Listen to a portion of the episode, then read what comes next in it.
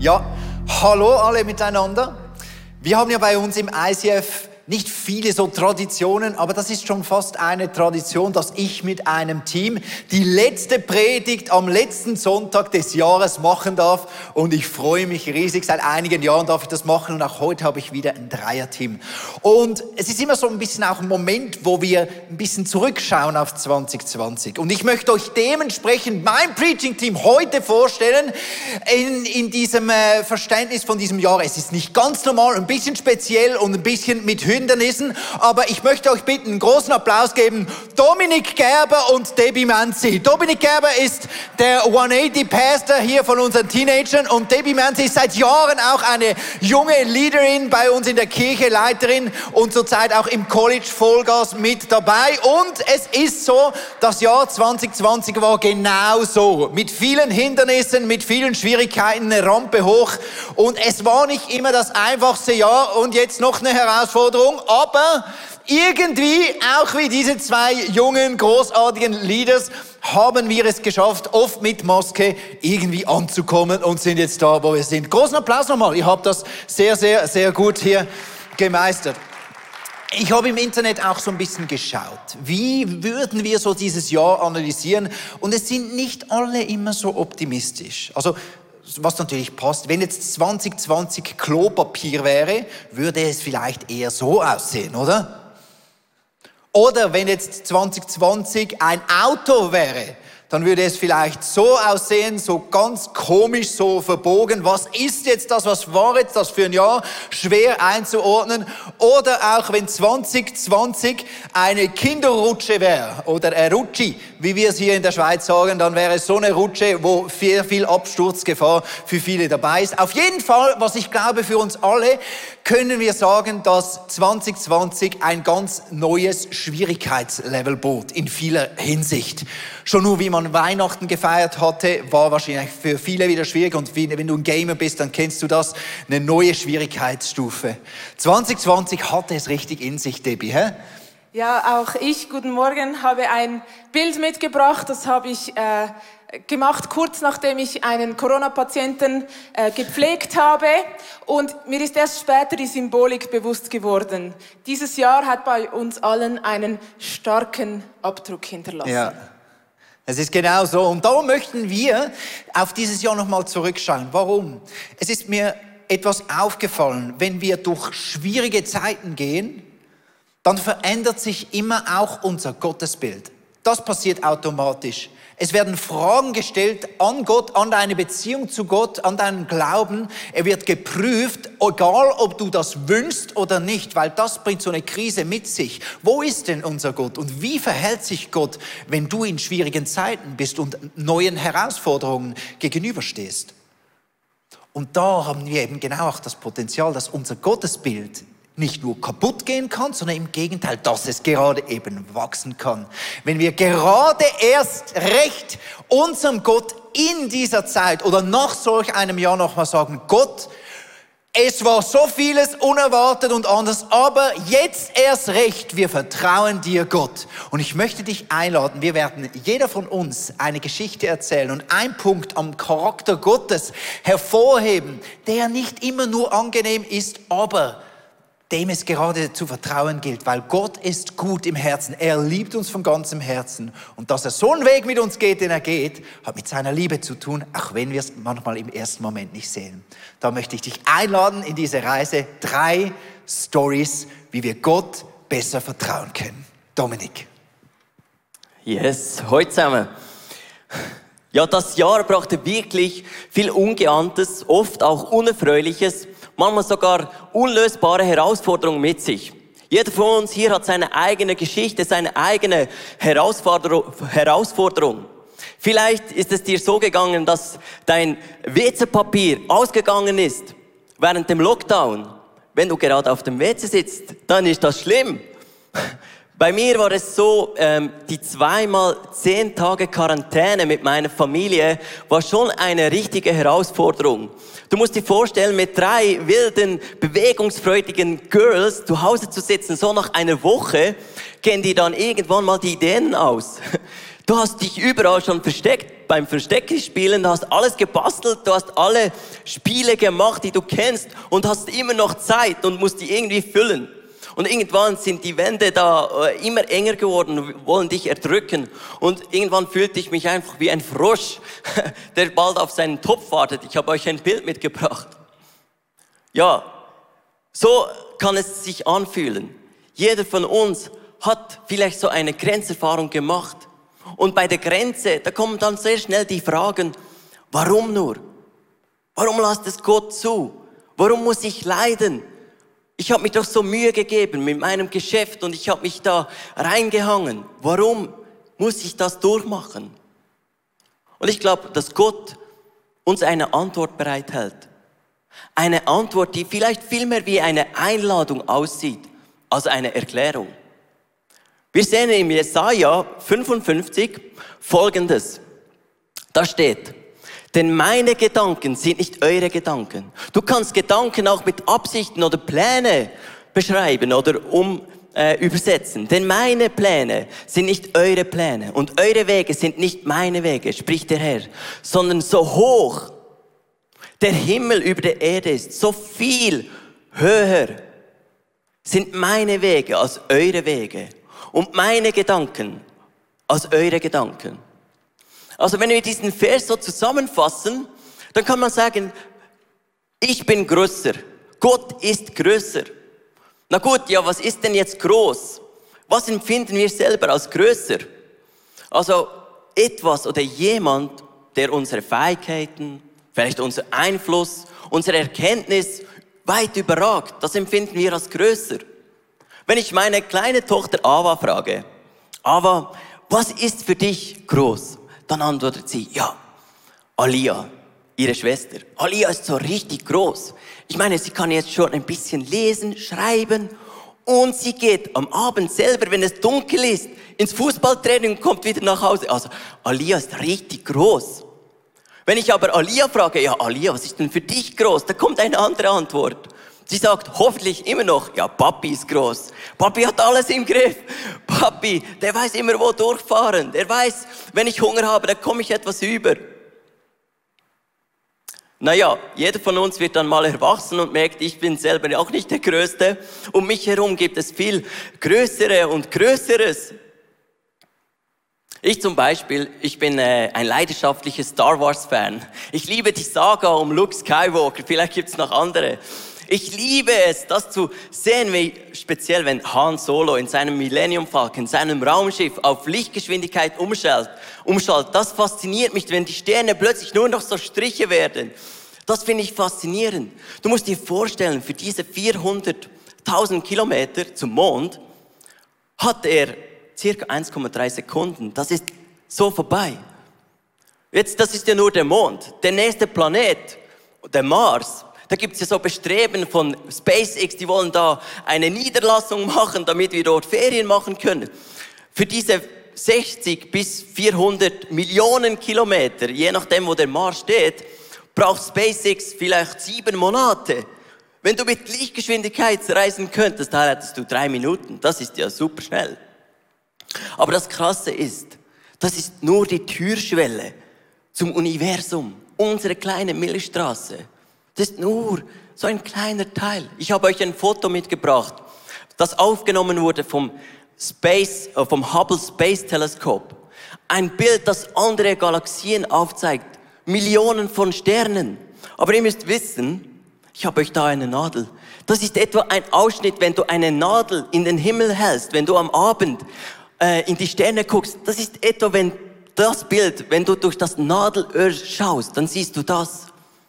Das ist unglaublich, unbeschreiblich. Unser Universum ist so massiv größer, als unser Verstand es jemals können erfassen. Es sind Millionen von Lichtjahren, die du reisen müsstest, um ans Ende zu gelangen. Das ist unbegreiflich. Warum erzähle ich das euch? Wenn wir im Jesaja 25 sehen, dann macht er dort einen Vergleich. Gott macht einen Vergleich. Wir sehen euch da nochmal rein. So hoch der Himmel über der Erde ist, so viel höher. So. Wenn du dieses Wort Himmel nimmst und das übersetzt Also, oh, das kommt aus dem Hebräischen das heißt, ich probiere jetzt das aufzuschreiben, Sha, Ma, Im. Irgendwie so. Shamaim. Dieses Wort bedeutet nicht nur diese 100 Kilometer, die der Himmel umfasst um die, um die Erde, so diese Sphäre, Sphäre, sondern dieses Wort beinhaltet alle Himmel, alle Sterne, die am Himmel sind, alle Galaxien, bis ans Ende, so viel höher ist Gottes, sind Gottes Gedanken über unsere Gedanken, sind seine Wege über unsere Wege. Wenn wir vom Weltall lernen können, was wir vom Weltall lernen können, ist, dass wir klein sind. Aber was wir von Gott lernen können, ist, dass wir unglaublich wertvoll sind. Denn ein Gott, der noch größer ist, noch weiter, noch unvorstellbarer als das Weltall, wenn ein solcher Gott sich Gedanken über uns macht, wie krass muss das sein? Und er macht sich so viel gute Gedanken über uns. Im Jeremia sehen wir, was er für Gedanken sich macht über uns. Denn meine Gedanken sind nicht eure Gedanken und eure Wege sind nicht meine Wege, spricht der Herr, sondern so hoch der Himmel über Erde ist. Das ist der falsche Vers. Jeremia kannst du mal einblenden. Jeremia 59, glaube ich, ist der. Hast du diesen Vers? Jeremia? Ich hoffe es. Ich kann ihn nicht auswendig, aber dort steht, kommt er noch? Jeremia, den Vers? Ist er hinter, hinter ist er gekommen? Okay. Ich lese da. Denn ich weiß, was für Gedanken ich über euch habe, spricht der Herr. Gedanken des Friedens und nicht des Unheils um euch eine Zukunft und eine Hoffnung zu geben. Und ihr werdet mich anrufen und hingehen und zu mir flehen und ich will euch erhören. Gott hat so viel gute Gedanken. Gedanken des Heils, Gedanken der Zukunft, Gedanken der Hoffnung, der Zuversicht. Und wenn wir am Ende dieses crazy Jahres sind, mit viel Herausforderungen, viel Druck, mit vielem Schwierigen, dann bin ich überzeugt, dass uns Gott mit einer Einladung begegnet. Seine Einladung lautet, willst du nicht rüberrutschen? Hier auf den Platz. Willst du mir vertrauen? Trotzdem. Willst du diesem großen Gott vertrauen? Und mit Vertrauen ins neue Jahr starten? Denn er ist groß. Er hat es im Griff. Willst du Gott vertrauen. Und ich möchte jetzt zum Schluss mit uns beten, denn wir brauchen immer wieder, dass uns dieser Glaube und dieses Vertrauen geschenkt wird. Okay? Lass uns beten. Vater, danke Gott, dass du so unermesslich groß bist.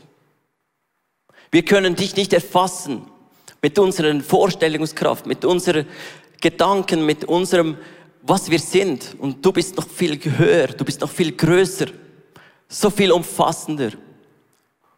Und Gott, wir brauchen, dass du uns immer wieder nahe nimmst. Wir danken dir, dass du dich nahbar machst. Ein so großer Gott, der uns zeigt, wie wertvoll wir sind. Und das brauchen wir, damit wir dir vertrauen können. Und ich bitte dich, dass du uns Vertrauen und Glauben in unser Herzen einpflanzt, damit wir mit damit wir gestärkt, voller Hoffnung und Zuversicht in das neue Jahr starten können. Amen.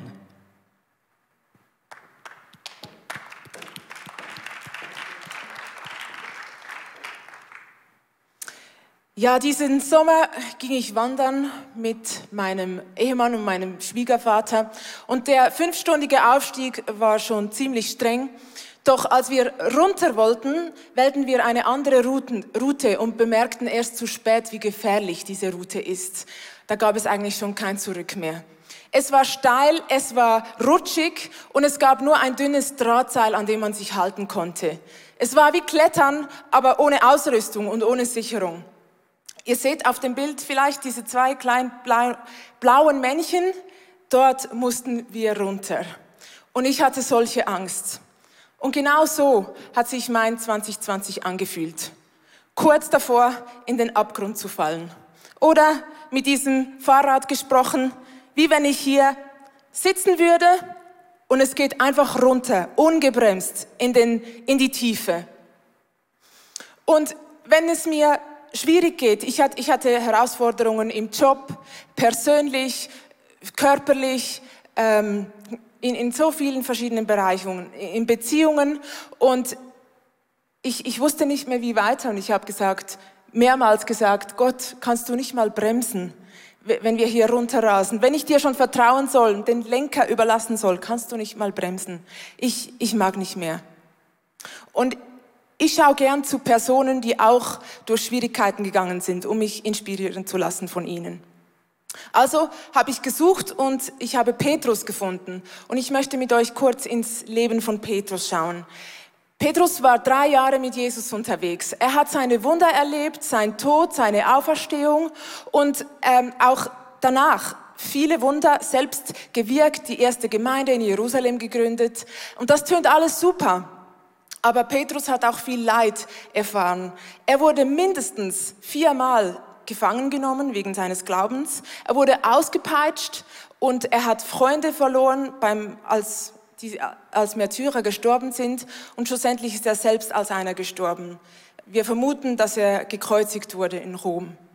Und dieser äh, gezeichnete Petrus schreibt im Petrusbrief, im ersten Petrusbrief an andere Christen, die auch in Not sind aufgrund ihres Glaubens. Und da schreibt er im ersten Kapitel, Vers 15 und 16, aber jetzt sollt ihr in allem, was ihr tut, heilig sein. Genauso wie Gott, der euch berufen hat, heilig ist. Denn er hat selbst gesagt, ihr sollt heilig sein, weil ich heilig bin. Und ich dachte mir zuerst, soll das jetzt eine Ermutigung sein für verfolgte Christen, dass sie sich jetzt noch perfekter anstellen sollen? Moment, lass uns mal die Bedeutung von heilig anschauen. Wenn wir in den Urtext gehen, ein bisschen forschen, finden wir das Wort Hagios im Griechischen. Und das bedeutet andersartig oder zu Gott gehörend. Und im Hebräischen finden wir das Wort Kadesh und das bedeutet abgesondert sein oder Gott gewidmet sein. Und das hat meine Idee von heilig revolutioniert. Gott ist heilig und er ist anders, anders als wir ihn erwarten. Gott ist der Gott, der nichts mit Fehlern anfangen kann und trotzdem uns voll Liebe begegnet und aufnimmt. Er ist der, der Frieden stiftet, der befreit, der neues Leben schafft, der verändert, heilt. Heute, hier und jetzt. Und er hat Jesus geschickt auf diese Erde, um uns diese Hoffnung zu bringen. Und Jesus selbst, und das fasziniert mich, Jesus hat auf diesem Seitenwagen Platz genommen. Auch er hat sich Gott ganz gewidmet und diesem Auftrag gewidmet, den Menschen Hoffnung zu bringen. Jesus selbst ist in die Tiefe gerast. Er hat das auf sich genommen. Er hat sich was kosten lassen.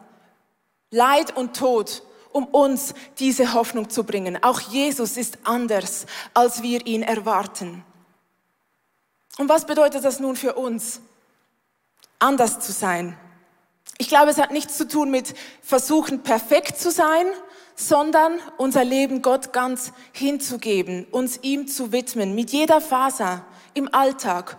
Und was bedeutet das? Ich glaube, wenn wir Beziehung leben mit Jesus, dann hören wir seine Stimme. Und je mehr wir seine Stimme hören, desto mehr werden wir auch sehen, was er von uns möchte, wo wir uns verändern sollen, damit wir Jesus ähnlicher werden.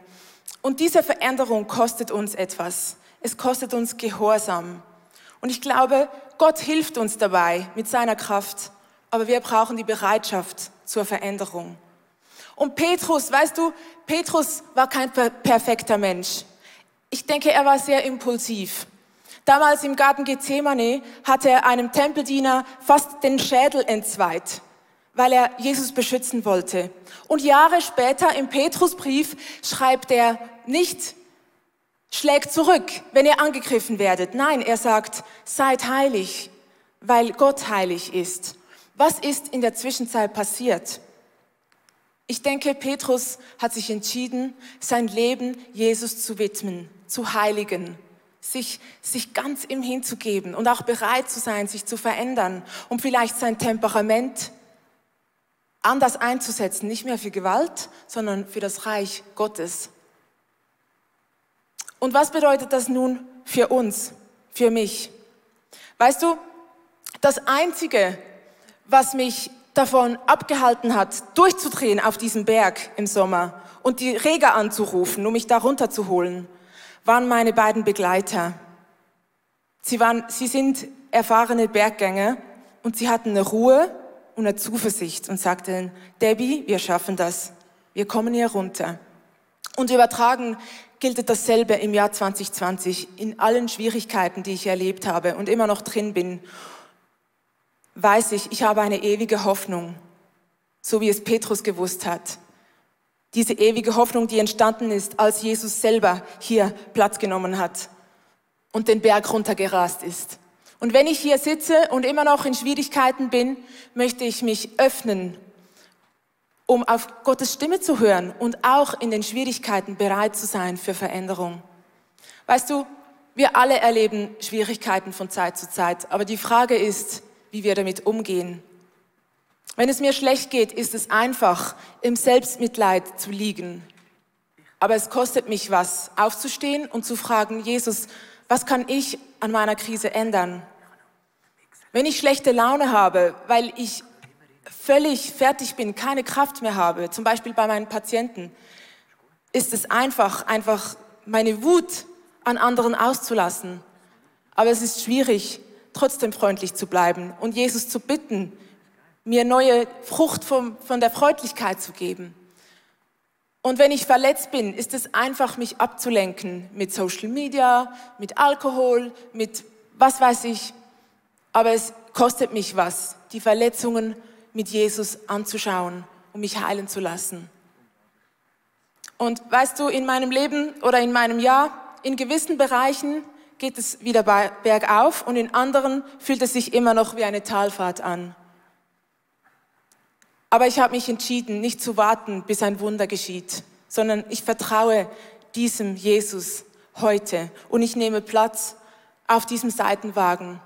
Und ich möchte dich heute einladen, auch anders zu sein, anders zu werden, dein Herz zu öffnen. Komm, sitz Platz auf dem Seitenwagen, egal wo es durchgeht. Und ich möchte dafür beten, denn dazu sind wir berufen. Seid heilig, weil ich heilig bin.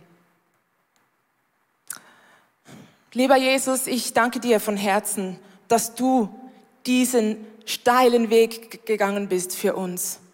Du bist unser Bergführer, unser Lenker. Wenn wir nicht mehr weiter wissen, bist du immer noch da. Und ich danke dir, dass du dein Leben diesem Auftrag gewidmet hast, damit wir diese ewige Hoffnung haben.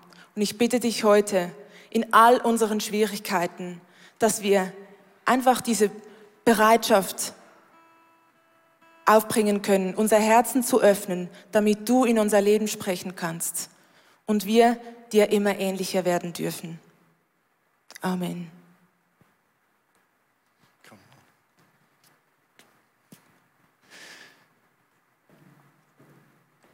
Gott ist größer und Gott ist heilig und will uns mit da reinnehmen und verändern. Das haben wir erlebt, aber auf ganz komische Weise manchmal. Ich kann euch eine Geschichte erzählen.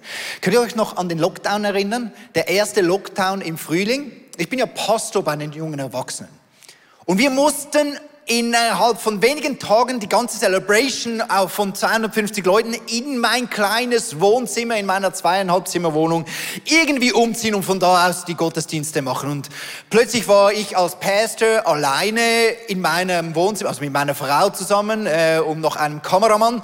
Und ich war plötzlich so alleine als Leader und musste alleine die Kirche von mir zu Hause leiten. Und darum war ich froh, dass nach dem Lockdown wir schon bald wieder von diesem Gebäude aus streamen konnten. Da konnte ich eine erste Person wieder dazu nehmen und ich kann mich erinnern an an eine dieser Predigten, die ich mit einer jungen äh, Dame halten konnte und es war alles noch ein bisschen wild. Wir waren uns nicht gewohnt, in eine Kamera so zu sprechen, sondern es waren ja immer Leute da und es war so anders. Wir hatten das äh, so äh, interaktiv noch gemacht und es war kompliziert, diese Celebrations und es war ein bisschen stressig und wir haben dann doch diese Celebration gemacht. Ich habe meinen Teil gemacht und dann die, die äh, Predigerin, die ich nachziehen wollte und, und der Stress war ein bisschen da und dann stehe ich so an der Seite und höre, wie sie predigt, sie macht das super, aber ich merke, der Druck ist ein bisschen da und dann sehe ich, wie da eine Träne auf ihrer Wange runterrollt, währenddem die Kamera auf sie gerichtet ist und sie sprechen muss. Und das war so ein Tiefpunkt in diesem Jahr für mich, weil ich habe gemerkt, das wollte ich eigentlich um jeden Fall verhindern, dass nicht nur ich Stress habe, sondern dass ich die Leute, meine Mitarbeiter, die Volunteers und alle, dass alle plötzlich unter so viel Druck sind, dass jetzt geht die Kirche kaputt, wir überfordern alle und diese Fragen kommen hoch in meinem Ding. Und ich habe versucht, sie irgendwie zu entlasten oder so Zeichen zu geben, ob ich übernehmen soll. Und sie hat nichts, äh, nicht irgendwie, sie hat nur so getan, ja, so, sie macht weiter und weiter und dann äh, am Schluss, als die Kamera dann aus war, konnte ich endlich sie fragen, hey, wie war's für dich, wie geht's dir? Und sie hat gesagt, ja, es ging eigentlich super, nur mein Make-up ist mir in die Augen gekommen und dann hat es mein Auge so getrennt. Und dann habe ich gemerkt, ja, alles war ja gar nicht so schlimm, aber diese Situation zeigte so, diese, dieses Jahr hatte so viele Herausforderungen, mit denen wir eh uns irgendwie klarkommen mussten und wir haben so viele Dinge auch anders eingeschätzt, als sie wirklich waren.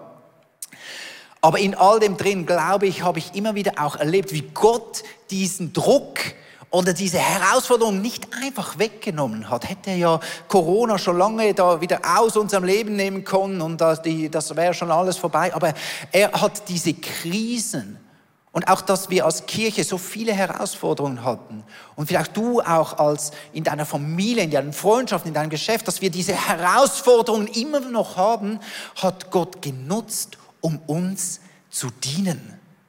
Und das ist ein bekannter Vers im Römer 8, Vers 28. Den liebe ich seit Jahren, weil er sagt, wir wissen, dass für die, die Gott lieben und nach seinem Willen zu ihm gehören, also für uns alles zum Guten führt. Das heißt, alles nutzt Gott, um uns zu dienen, damit es uns noch besser geht. Ist das nicht wunderbar?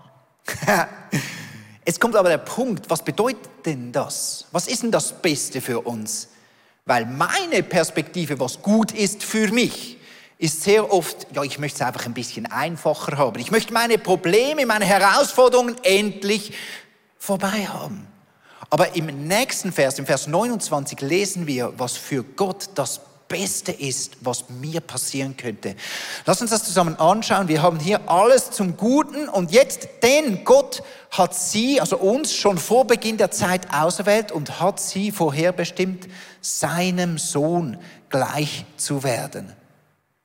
Dass Jesus in unserem Leben zunimmt, hat für Gott sehr oft oberste Priorität. Und sehr oft lässt uns Gott in unseren Krisen, in unseren Herausforderungen wachsen, damit er das Beste, was mit unserem Leben passieren kann, passiert. Und das braucht sehr, sehr viel Vertrauen. Weil Gott größer ist und in uns drin arbeitet, passieren oft die Dinge nicht so, wie wir sie uns wünschen. Eigentlich hätte das das Jahr werden sollen, in dem meine Frau und ich Kinder kriegen. Das wäre doch der Plan gewesen. Stattdessen hatten wir zweimal eine Fehlgeburt. Im Frühjahr und dann später nochmal, jetzt vor etwa einem Monat, da hat sich unsere Schwangerschaft anstatt im, in der Gebärmutter, im Eileiter äh, festgesetzt und wir mussten das sogar operieren. Und dann ist dieser Wunsch, den wir doch gehabt hätten, so anders rausgekommen. Und da ist es eben eine Herausforderung zu sagen, Gott, ich vertraue dir nicht, weil ich weiß, dass jeder Wunsch von mir dann schon genauso von dir erfüllt wird, wie ich ihn haben möchte. Sondern ich vertraue dir, obwohl du andere Prioritäten hast als ich, dass du es gut meinst. Du kennst meine Wünsche, du nimmst sie ernst, du weißt, wo ich stehe und du nimmst alles ernst. Aber Jesus, wie du es so gesagt hast, nicht mein Wille geschieht. Nicht, dass meine Wünsche sind der König in meinem Leben, sondern ich weiß, dass deine Prioritäten für mein Leben noch besser sind. Darum, ich vertraue dir und nehme hier Platz. Und ich weiß, in allem, wo ich drin bin, tust du das größte Wunder, was ich mir vorstellen kann, durch deinen Heiligen Geist. Im 2. Korinther 3, Vers 18 steht das. Denn der Geist des Herrn wirkt in uns, in mir, so dass ich Jesus Christus immer ähnlicher werde und immer mehr seine Herrlichkeit widerspiegle. Darum am Ende dieses Jahres weiß ich, dass viele Wünsche nicht so gekommen sind, wie ich es äh, gewünscht hätte. Und viele Herausforderungen, viel Druck war da, viele Sorgen wo, äh, musste ich damit kämpfen. Und trotzdem weiß ich, der Heilige Geist war da. Und am Ende dieses Jahres, ich habe so viele Wunder erlebt. Ich bin gewachsen in meiner Leiterschaft. Ich fühle mich so sicher, so gesalbt und stark wie noch nie. Und auch in meinen Predigten, meine Predigten sind so gut wie noch nie, nicht? Ja, ja, voilà. das war jetzt ein bisschen gesucht, aber ich weiß, ich habe so viele tolle Momente erlebt. Und meine Liebe zur Kirche, zu den Menschen ist gewachsen. Meine Liebe zu Jesus ist gewachsen. Und meiner Ehe geht es so gut und so stark wie noch nie. Und ich merke, Gott tut immer durch seinen Heiligen Geist ein wunderbares Werk. Und er setzt die Prioritäten anders, als ich das würde. Aber ich vertraue ihm, dass das gut so ist. Er darf in meinem Leben den Weg gehen, durch Krisen, den er möchte. Und ich möchte mit euch zusammen einfach nochmals beten. Jesus, wir geben dir einfach jetzt alles, was war in diesem Jahr, nochmals hin.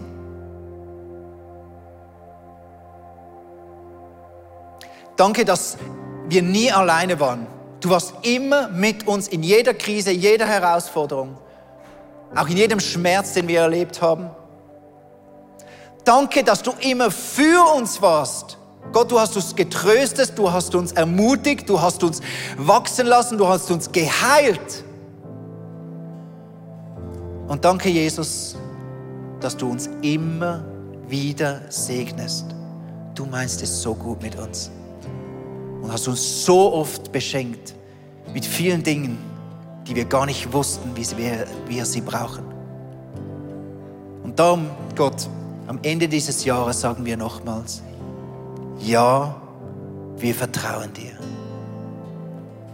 Ich lade dich ein, sag das mit mir zusammen, deinem Jesus. Ja, ich vertraue dir. Ja, ich vertraue dir. Amen.